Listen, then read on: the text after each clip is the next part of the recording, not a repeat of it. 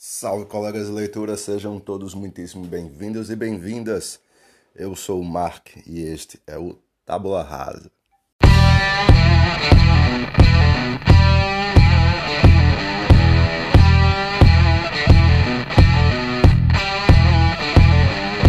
Ai, garganta inflamada, manhã de chuva, clima perfeito para falar sobre esse livro.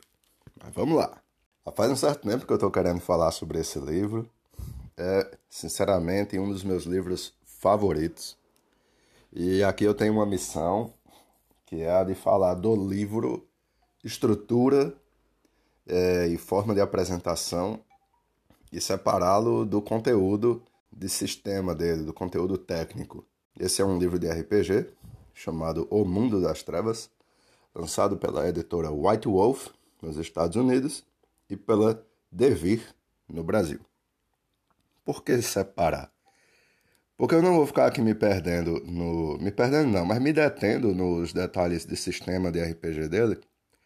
Porque apesar de eu ser um grande fã, grandíssimo fã desse sistema que foi apresentado por esse livro, o clima dele, o tema, o tom, o cenário, a palavra certa é essa, o cenário que ele apresenta foi o que me cativou assim de cara. Me pegou pelo coração.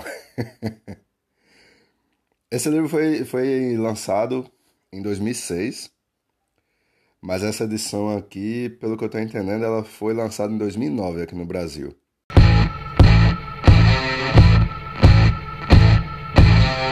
O Mundo das Trevas, ele é um cenário de RPG. Então, assim, para quem é leigo no assunto, o que é RPG? É um jogo de interpretação de papéis em que você tem uma mesa com um ou mais jogadores e um narrador. Sempre tem que haver, via de regra, um narrador. Então, o narrador é a pessoa que narra uma história incompleta e ela é incompleta justamente porque o personagem ou os personagens, controlados por jogadores, interpretam eles e essa história vai correndo junto com o narrador. O narrador vai dando as bordas e, a, e cortando as arestas e os jogadores vão vivendo isso. E nisso existem inúmeras possibilidades. Temos desde o clássico Dungeons and Dragons, é, que é possivelmente o RPG mais famoso do mundo, a, que é fantasia medieval, cavaleiros, magos, dragões, castelos, masmorras, é, princesas a serem salvas ou princesas guerreiras, Xenas, Hércules, enfim, vocês entenderam. Até coisas mais no tempo presente, como o Sistema Nacional de Trevas, Arcanum, que é medieval também, mas é na Europa medieval, então é um sistema realista, mas com a fantasia também, realista porque se passa no cenário europeu, é, passando por sistemas que se passam no tempo presente, como o próprio Mundo das Trevas, o famosíssimo Vampiro à Máscara, Lobisomem e o Apocalipse, é, e pelos seus e por aqueles que vieram depois deles, né? Que foi Mago, Mago Despertar, é, Vampiro Hacking, Lobisomens Destituídos e sistemas futurísticos, passando por Cyberpunk, é, cenários como, por exemplo, de Jetsons, Evangelion, é, Pacific Rim e por aí vai. Desde as coisas mais realistas até as coisas mais absurdas. E para que cada jogo desse possa acontecer, é necessário que exista um cenário. E esse cenário ele pode ser tanto ambientado na, no mundo real quanto no mundo fictício. E é aí onde entra o mundo das trevas.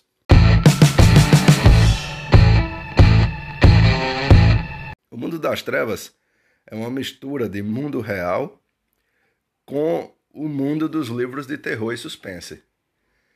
Então, o Mundo das Trevas originalmente, ele era, ele era lançado em livros em que cada livro apresentava o sistema e o cenário, certo? Então nós tínhamos Vampiro à Máscara, em que os jogadores interpretavam vampiros e viviam em um mundo com criaturas sobrenaturais, mas no quais o protagonismo era dos vampiros. Tínhamos Lobisomem ou Apocalipse, em que, como o nome sugere, os personagens eram lobisomens e eles eram os protagonistas e existiam vampiros, magos, é, fantasmas, mas eles estavam ali como lobisomens fazendo coisas que lobisomens nesse cenário fazem. E nisso tem demônio à queda, Tem sistemas, é, tem cenários também não oficiais como anjos, a ascensão, demônios, o preço do poder, é, caçadores, a, o acerto de contas, em que os personagens são humanos, caçadores, enfim. Eu não estou falando o nome do mago porque eu esqueci o nome agora. E em 2006 foi lançado O Mundo das Trevas, em que, diferentemente de seus antecessores, havia um livro básico chamado O Mundo das Trevas, que apresentava o cenário, e haviam os subsequentes, em que mostravam os sistemas para se jogar com personagens sobrenaturais. Então, Vampiro, o Hacking, em que os protagonistas são, são vampiros, lobisomens destituídos, lobisomens, mago, o despertar, magos, caçadores, a vigília, caçadores, enfim. Tem um chamado Protean, em que os personagens são uma espécie de Frankensteins da vida. Geist, The Sin Eaters, em que os personagens eram tipo. É... Como é que eu posso dizer? Eles não eram exatamente fantasmas. Mas enfim.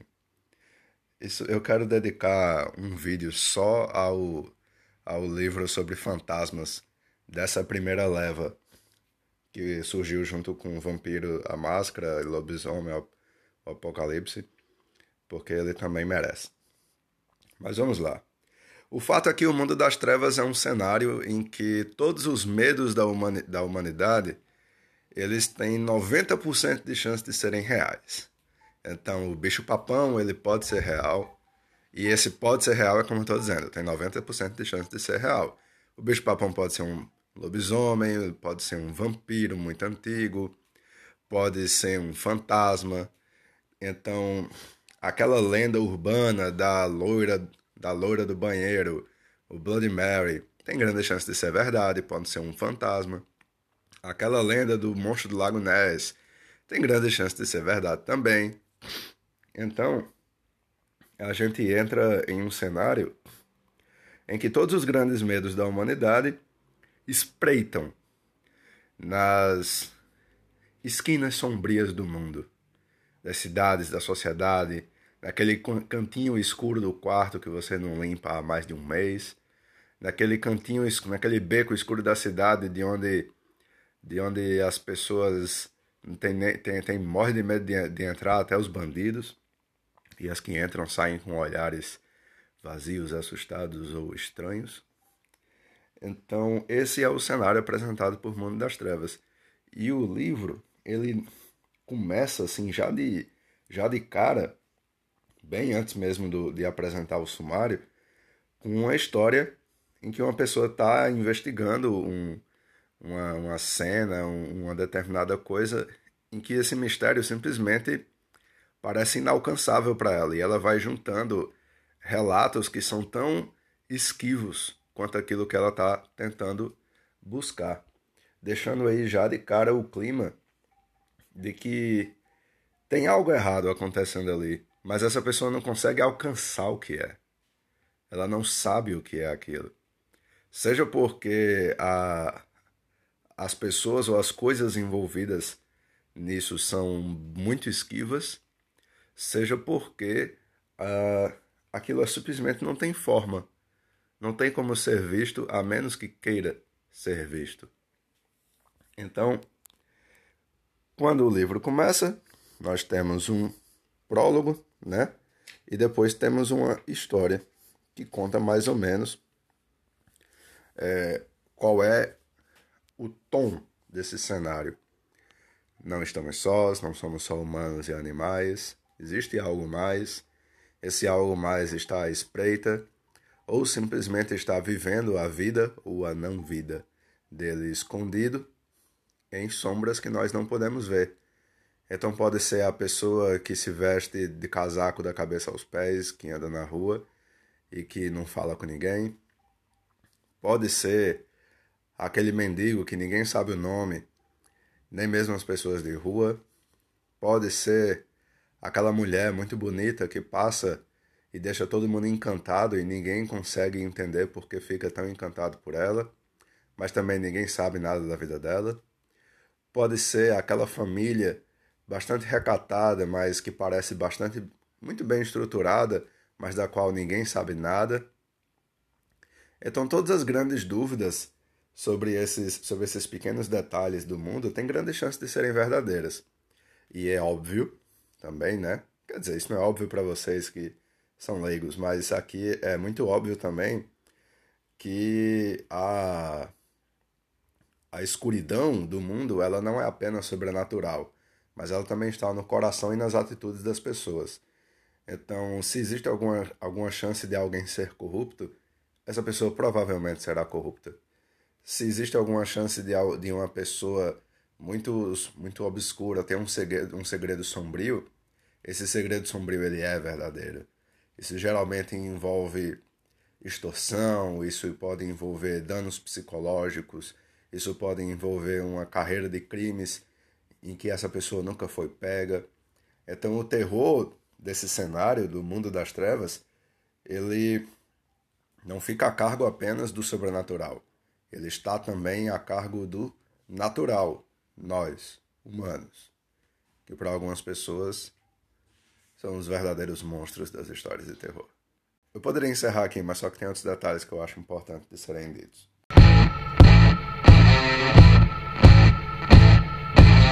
Como falei, tem um sumário, né, o que caracteriza a divisão em capítulos do livro. E entre um capítulo e outro existe um microconto. Eu não, quer dizer, eu não vou chamar de microconto, mas é um mini conto. É um conto de uma página só, na qual na página anterior geralmente tem uma arte que caracteriza aquele conto, que representa aquele conto, e tem um microtexto. Pode ser uma microconversa, uma pequena narração falando algum fato. E todas essas histórias, toda essa estrutura que eu falei, apresentação de cenário, tom, é, microcontos entre, entre capítulos, isso é uma característica padrão em todos os livros da White Wolf, sendo que a temática dos contos ela vai variar de livro para livro. Então, nos livros de vampiro, as histórias vão envolver vampiros, nos livros de lobisomem, as histórias vão envolver lobisomens, naturalmente, com as características que dizem respeito a essas criaturas em cada um dos seus livros. Isso é uma coisa que já existia na versão anterior, Vampiro à Máscara, e que Vampiro à Máscara e seus outros livros, né, da, da White Wolf, na época era chamado de Storyteller 1.0 quanto nessa atual, atual entre aspas, né? Quanto nessa agora.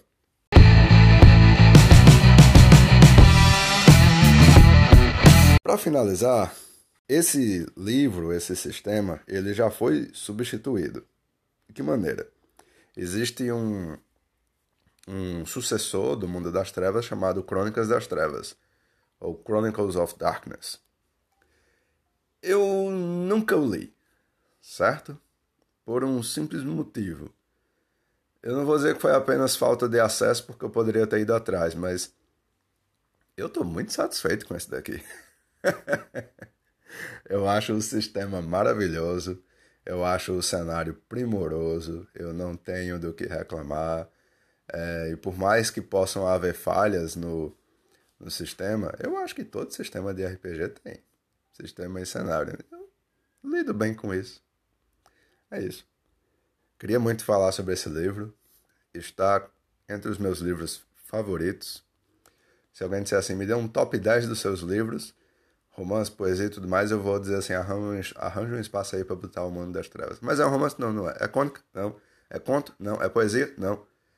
Então por que tá? Porque eu gosto, é muito bom, é muito bom. Mesmo lendo esse livro sem a pretensão de, de ser um livro de RPG, nos pormenores, mesmo na parte de sistema, quando ele vai explicar atributos, características, habilidades, essas coisas, sempre tem um microtextozinho para explicar aquilo, e esse microtexto naturalmente está dentro desse cenário. E vai ter alguma característica dele ali para que você entenda aquela característica, aquela habilidade, aquele atributo físico, mental, enfim, dentro desse cenário.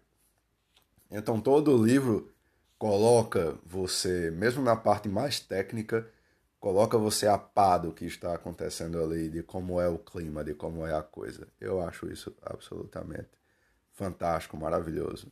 Eu sou fã. Enfim, já deu para perceber. Por hoje é só, pessoal. Espero que vocês tenham gostado, que esse, que esse episódio tenha sido útil para vocês de alguma maneira. Me desculpe se a voz está fanha, fraca, alguma coisa do tipo. Infelizmente, nem todo mundo acorda com saúde 100%. Mas, de todo modo, vamos que vamos. Tem muita coisa vindo por aí. Boas leituras e até os próximos episódios.